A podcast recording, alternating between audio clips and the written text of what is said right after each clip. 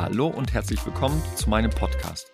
Mein Name ist Kamil, ich bin Gesundheitscoach, Sportphysiotherapeut und dein Experte rund um die Themen Verletzungen, Regeneration, Prävention und Gesundheit im Allgemeinen. In der heutigen Folge möchte ich mit dir einen expliziten Fall besprechen, in dem es um beidseitige Achillessehnenprobleme geht, beziehungsweise unerklärlichen Leistungseinbrüchen im Saisonverlauf.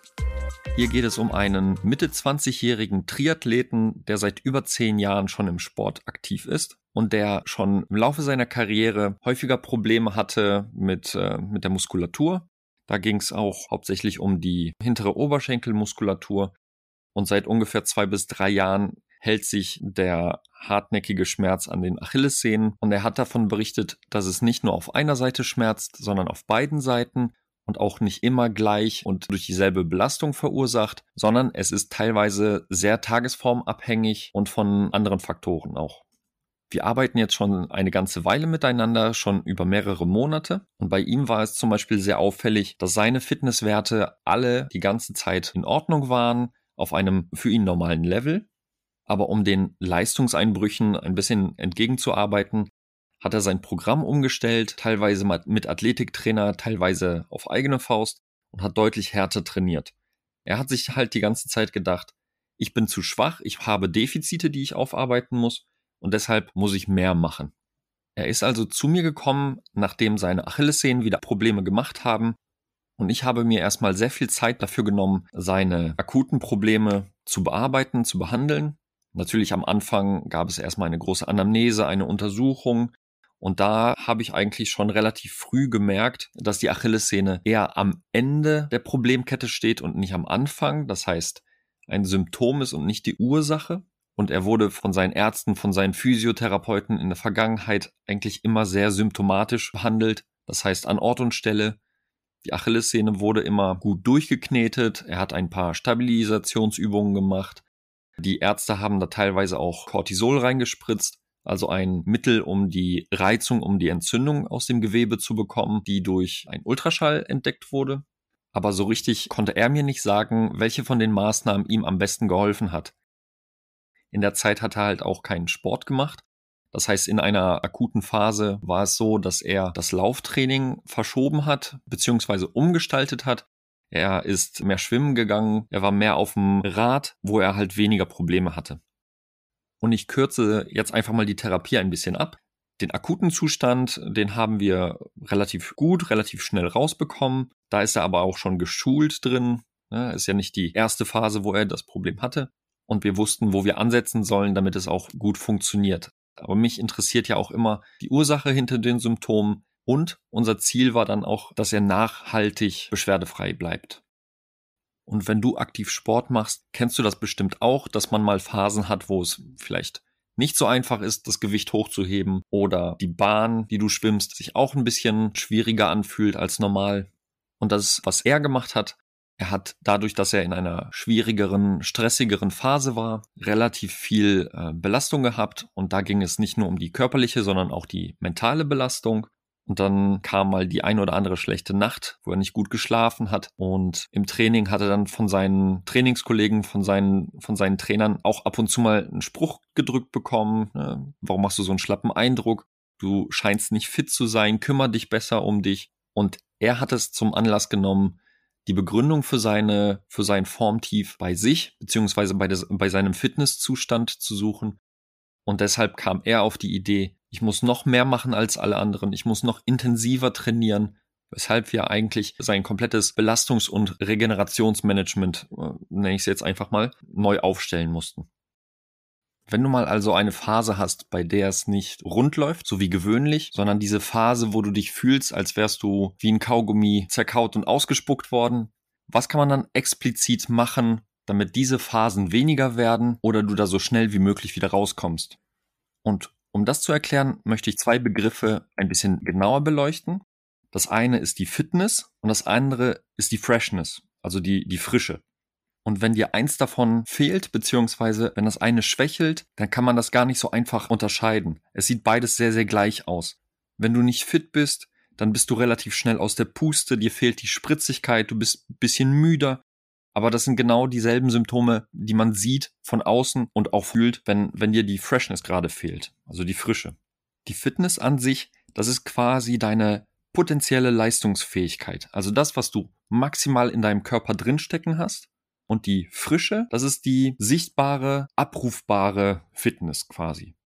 Und die ist sehr, sehr schwankend, die ist tagesformabhängig so wie ich es vorhin gesagt hatte, die hat was mit dem Schlaf zu tun, die hat mit dem Ernährungszustand zu tun, alles Punkte, die, die da Einfluss drauf nehmen.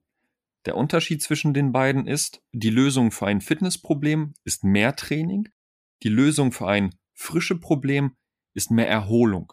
Und das ist auch ein Punkt, den wir sehr, sehr intensiv mit diesem Triathleten besprochen und bearbeitet haben.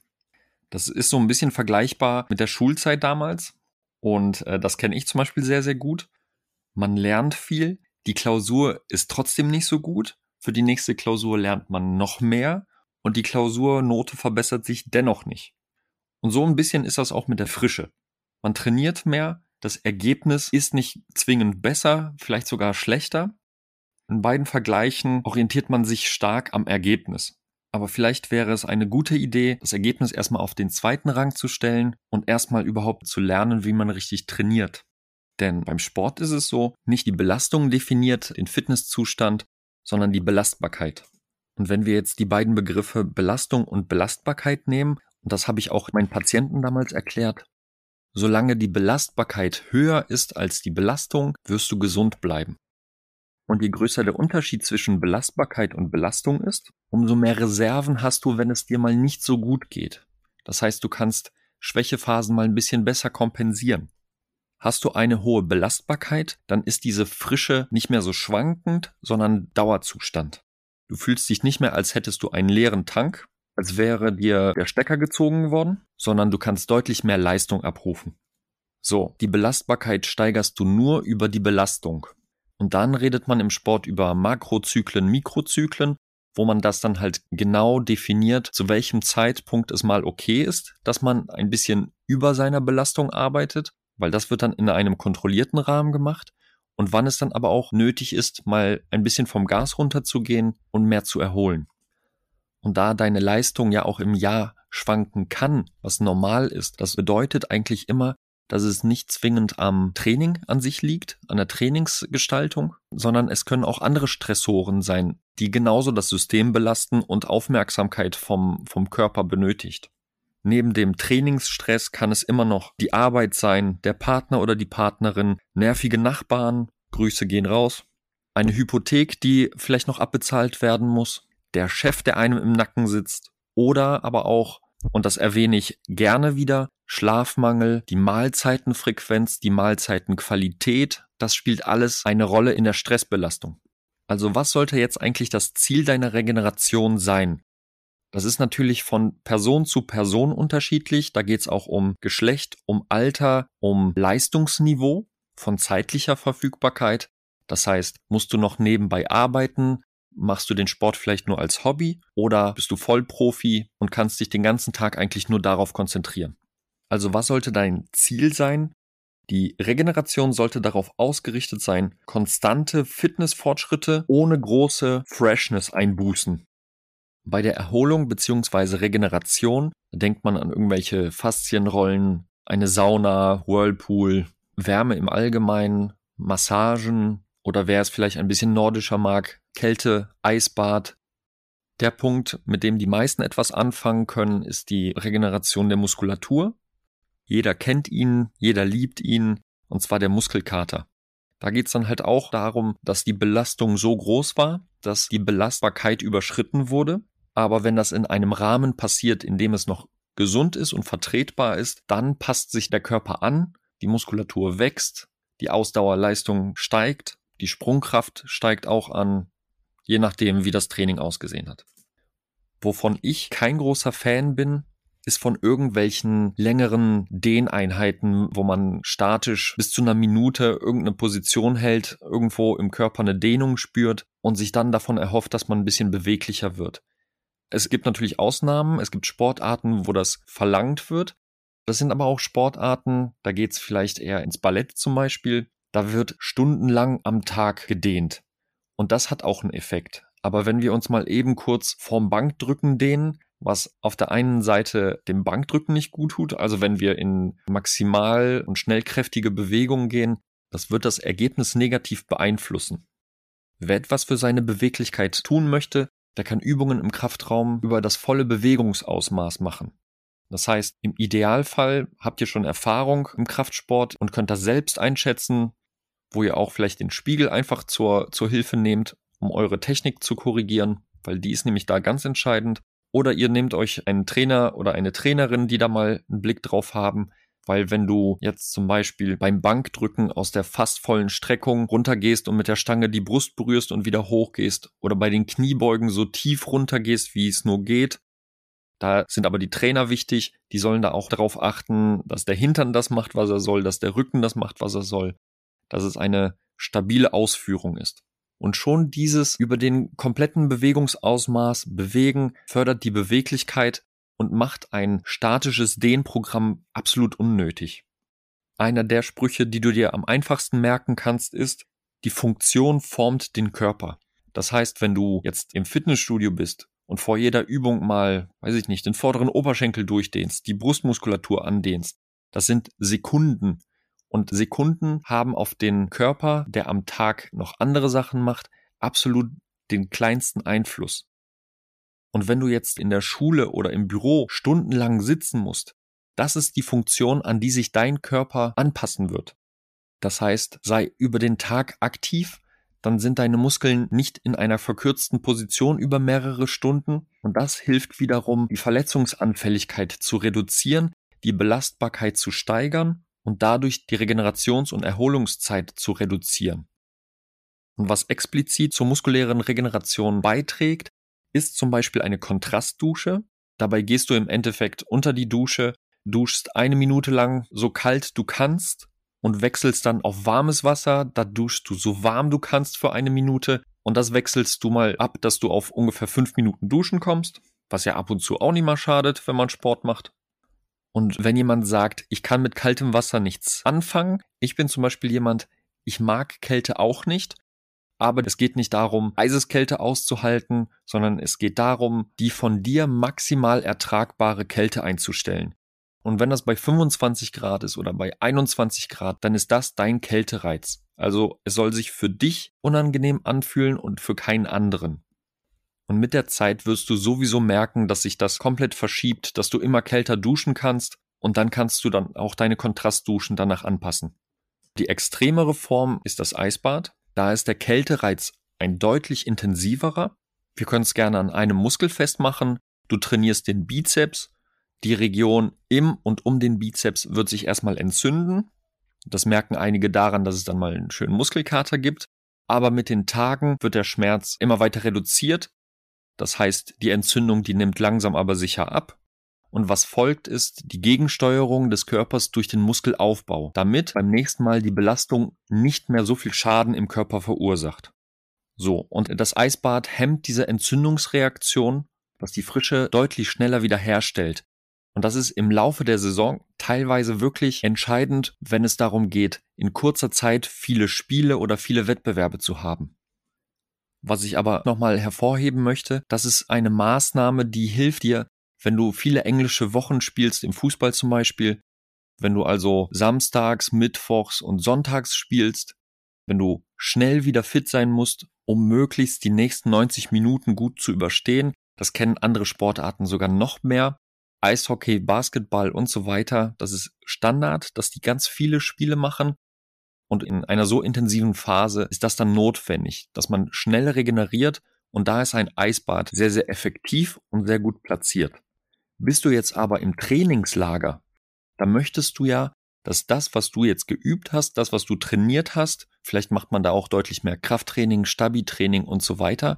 Und da möchtest du diese Anpassungen haben. Und diese Entzündung ist notwendig, um die Veränderungen hervorzurufen. Und der Körper muss ja heilen. Und da würdest du den Körper nur mit dem Eis und der Kälte stören und die Heilung beziehungsweise die Anpassung, die Überanpassung hemmen. Und da wäre der Trainingsreiz nicht mehr so intensiv und dadurch nicht mehr so effektiv, was dir deine ganzen Bemühungen vorher ein bisschen reduzieren. Wenn die Kälte ein normaler Bestandteil deines Lebens ist, dann ist es wieder eine ganz andere Sache. Aber das erzähle ich dann einfach mal bei einem anderen Mal. Was der Muskulatur auch noch gut tut, ist ja immer Wärme. Das heißt, die Durchblutungssteigerung ist immer ein Regenerationsförderer, aber nicht direkt nach dem Training, weil man ja, wie ich schon gerade gesagt habe, eine Entzündungsreaktion hat. Und wenn du Fieber hast, dann vermeidest du ja wahrscheinlich auch den Gang in die Sauna bei 80, 90 Grad. Hier geht es bei der Wärme eher darum, zwischendurch mal einen Wärmereiz zu setzen, dass die Muskulatur sich grundsätzlich entspannen kann. Die Wärme hat aber auch einen sehr großen Einfluss auf das zentrale Nervensystem. Das heißt, Gehirn, Rückenmark, Nerven, alles das, was mit Reizweiterleitung zu tun hat. Da ist es so, dass wenn man eine zu intensive Saunaeinheit hinter sich gebracht hat, dass man erstmal richtig müde und schlapp ist und dadurch dann halt über das Nervensystem die Muskulatur platt macht. Und danach fühlt man sich auch erstmal wie ein gekautes Kaugummi. Worauf das zentrale Nervensystem auch noch reagiert, ist der Stress. Intensive Trainingseinheiten haben zur Folge, dass Hormone und Neurotransmitter ausgeschüttet werden. Was Hormone sind, wissen die meisten, aber Neurotransmitter sind dafür zuständig, Reize von unserem Gehirn weiterzuleiten bis zum, bis zu unserem Körper, zu den Muskeln und auch wieder zurück. Eines der Hormone ist das Adrenalin. Ein erhöhter Adrenalinspiegel sorgt dafür, dass wir wach sind, dass wir auf Attacke eingestellt sind. Aber wenn dieser Spiegel zu lange zu hoch ist, dann erschöpft dieses Adrenalinsystem, was dazu führt, dass unsere Stimmung sich verschlechtert, unsere Reaktionsgeschwindigkeit und Explosivkraft sinken und zwischen den Ohren sind wir dann auch nicht mehr so wach. Ein weiterer Stoff ist das Dopamin. Dopamin ist eigentlich für Motivation zuständig. Ein erhöhter Stresspegel reduziert das Dopamin. Das heißt, nach dem Training, der ja, wie du jetzt weißt, ein Stressreiz ist für den Körper, sind die Dopaminspiegel niedriger, was die Motivation, um weiter aktiv zu sein, natürlich senkt. Und um die Dopaminspeicher mal wieder ein bisschen aufzufüllen, ist es sinnvoll, und das ist beim Sport sowieso, protein- und fettreich zu essen. Und da reden wir von guten Proteinen und guten Fetten. In einer anderen Folge werde ich dir vielleicht ein bisschen zu, zu Proteinen und Fetten erzählen.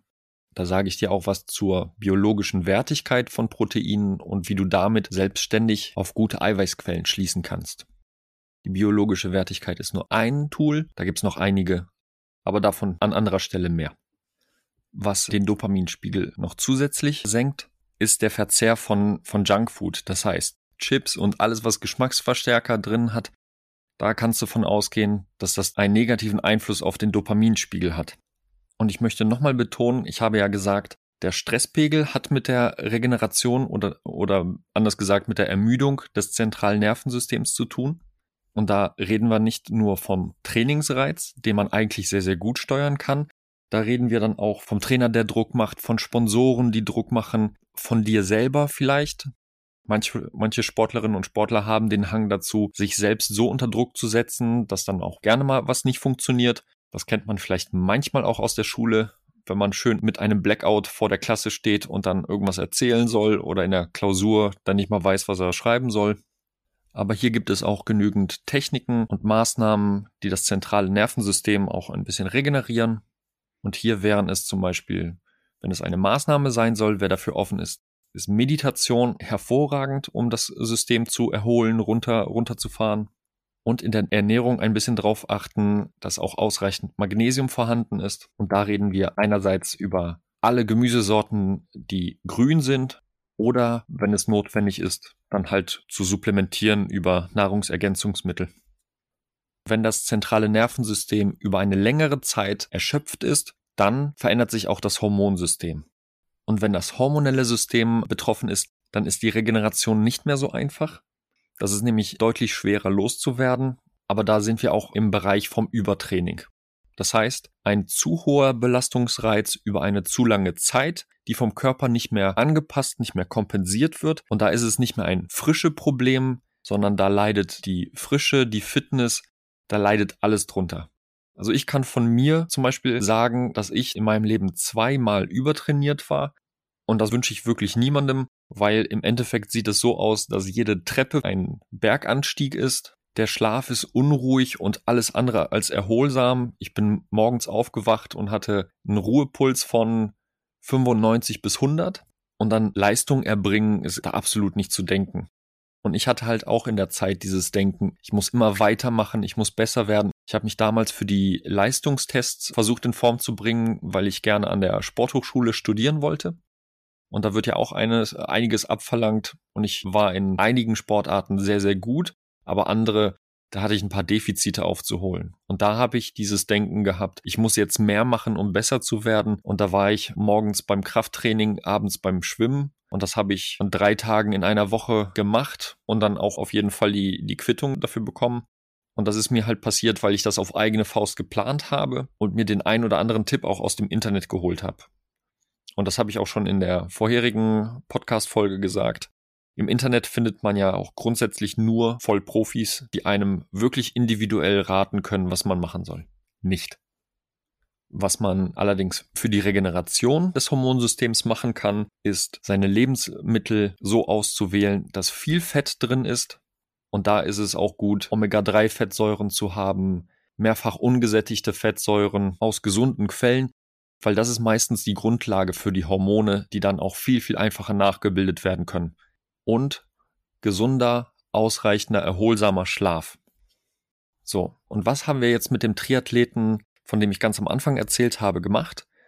Durch wirklich die einfachsten Maßnahmen haben wir seinen Schlaf deutlich verbessert, was der Erholung auch sehr gut getan hat.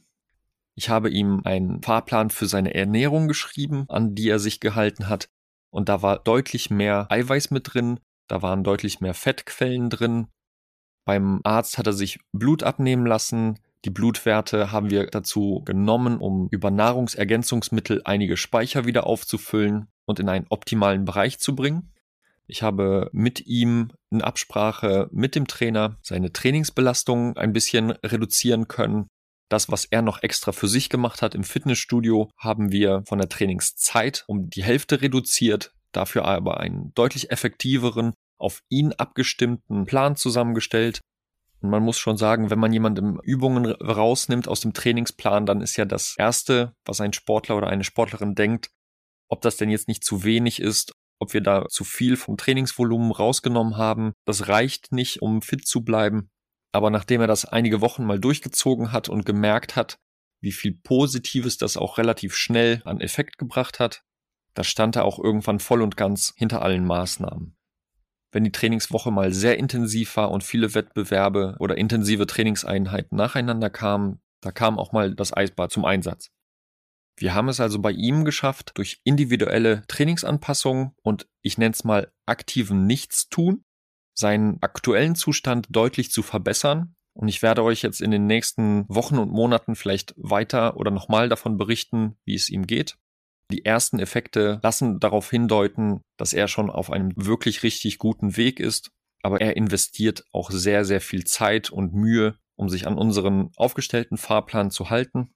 Und da der Fahrplan ja nicht in Stein gemeißelt ist und wir das immer wieder anpassen können, auch an seine Stresssituation, glaube ich, ist er auf einem sehr, sehr guten Weg, nachhaltig fit zu bleiben. Und wenn du dich darin wiedererkannt hast, wovon ich jetzt erzählt habe, und du selber erfahren möchtest, ob es auch für dich Maßnahmen gibt, die dir helfen können bei deiner Problematik, da kannst du mich über zwei Kanäle kontaktieren. Entweder über meine Internetseite www.kamilschiewitz.de oder über Instagram kamil-schiewitz. Über beide Plattformen kannst du mich gerne anschreiben und mit mir einen Termin für ein kostenloses Erstgespräch vereinbaren. Das dauert ungefähr 20 bis 30 Minuten und da können wir schon mal uns kennenlernen. Ich kann ein bisschen genauer über deine Wünsche und Ziele erfahren und im Idealfall wirst du genauso wie der Triathlet daraus kommen, deutlich mehr über dich erfahren haben, deutlich mehr Maßnahmen kennengelernt haben, die dir die Fähigkeit dazu verleihen, dir selber zu helfen, dass du unabhängig bist von Arztbesuchen, Therapeutenbesuchen und so weiter und hoffentlich eine lange und gesunde Karriere zu haben. Ich hoffe, dir hat diese Podcast-Folge gefallen und du bist wieder beim nächsten Mal dabei. Bis zum nächsten Mal. Ciao.